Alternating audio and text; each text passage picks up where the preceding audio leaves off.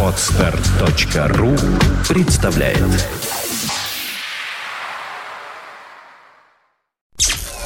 Подфм.ру представляет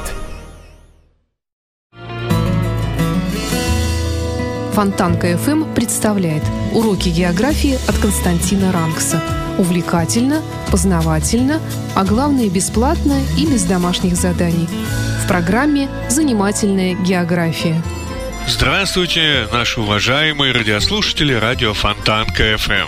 Мы продолжаем нашу занимательную географию и наше кулинарное путешествие по странам Балтии. Сегодня мы продолжим разговор о кухне Эстонии.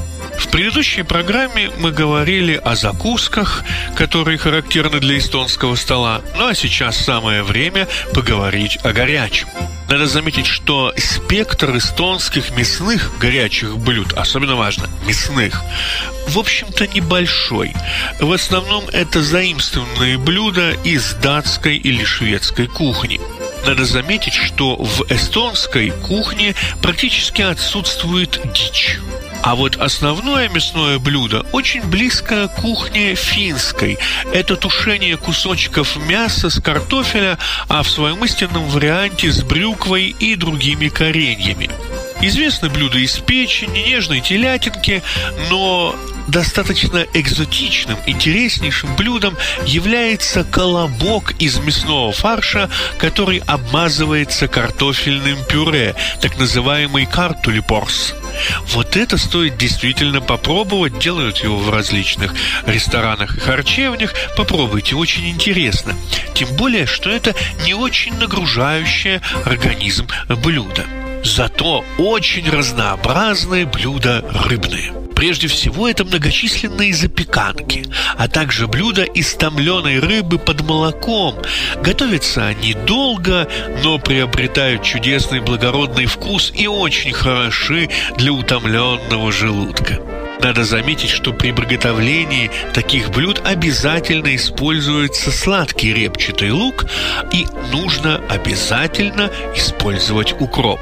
Нет укропа, нет эстонского блюда. Надо отметить, что большое значение в эстонской кухне также имеет мелкая рыба из э, Чудского озера, такая как ряпушка или сниток. Она может жариться, но самое интересное, как и у фин финских соседей, она может запекаться в хлебе. Вот как только мы начали говорить о запечении блюд в хлебе, о выпечке, тут стоит отметить, что имеются самые разные пироги. Вообще для всех финно-угорских народов пироги э, это очень важное блюдо. Наверное, можно сказать, что чем что роднит, например, э, северных славян и финно-угров, это как раз любовь к пирогам. Пироги бывают самые разные, но наиболее интересными являются э, пироги, которые делаются из ржаной муки для вот этих пирогов характерно то, что тонкий слой ржаного теста является своеобразной эластичной оболочкой для начинки, которая составляет, по сути своей, более двух третей всего изделия по объему, а иногда и четыре пятых. То есть представьте себе пирог, в который э, оболочка которого тоньше, чем, например, подкладка у хорошо сделанной пиццы. Начинки пирогов своеобразны начиная, ну, классическая начинка – это пирог э, с рыбой. Э, там может быть добавлено сало, ветчина, может быть совмещена с кашей и могут быть еще более удивительные смеси. То есть будучи в Эстонии, не попробовать эстонские пироги, вот эти пироги из ржаного, из ржаной муки, ну это, собственно говоря, вообще в Эстонии не бывать. Но уж если, как говорится, обед заканчивается, он заканчивается десертами. Что можно сказать про десерты? В эстонской кухне роль сладких блюд издавна играют знаменитые хлебные супы. Они сейчас даже готовятся в специальных баночках, упаковочках, чтобы можно было их быстро приготовить. Надо заметить, что кроме хлебных супов, которые обычно подаются со сливками, существуют всевозможные фруктовые гущи. Вот это тоже очень интересная вещь. Нечто подобное на эти фруктовые гущи можно купить, например, в финских магазинах.